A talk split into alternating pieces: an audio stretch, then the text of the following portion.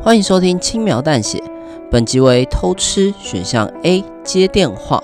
如果还没有听过主段落的听众，请先回到播放清单点选偷吃主段落，要先听完主段落才听选项哦。播放本集，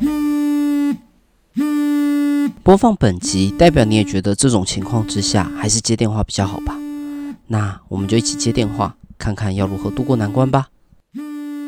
喂，你不会还在公司吧？对啊，刚刚临时有事，事情耽搁了，现在正准备要离开。你在骗人？哈哈，是不是做了什么亏心事啊？呃，才才才没有。我认识你多久了？你真的以为我什么都没感觉到？我，你偷吃了，对吧？你你听我解释。这有什么好解释的？对象是谁？该不会是你的可爱的后辈吧？哎，你怎么知道？谁叫他晚上都会传简讯给你呢？学长这个，学长那个，看得我好反胃啊！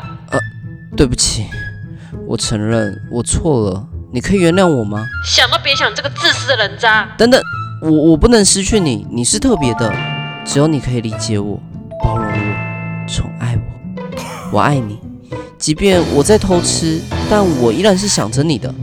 你他妈说什么屁话？我我我有把你最喜欢的腿留给你啦。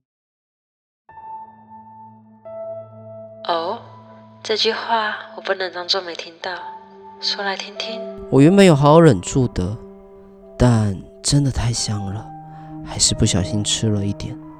我只有吃掉一只手而已，反正手的肉很少，你也不喜欢吃嘛。其他的部位都有完整保留下来。好吧，看在你那么努力的份上，我就原谅你了。赶快把他带回来吧，我等不及要吃晚餐了。遵命，老婆大人。还好你有跟我坦诚，不然不然我会准备棒透的惊喜等着你。我捏了一把冷汗，庆幸自己做了对的选择。我赶紧做了简单的收拾，带着女同事的尸体回到了温暖的家。我回来喽！你回来啦！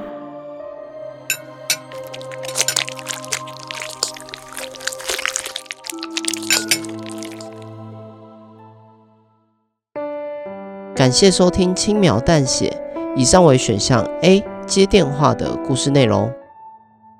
如果你好奇我准备了什么惊喜，可以回到播放清单点选偷吃选项 B 不接电话，看看这个臭渣男会面临到什么结局吧。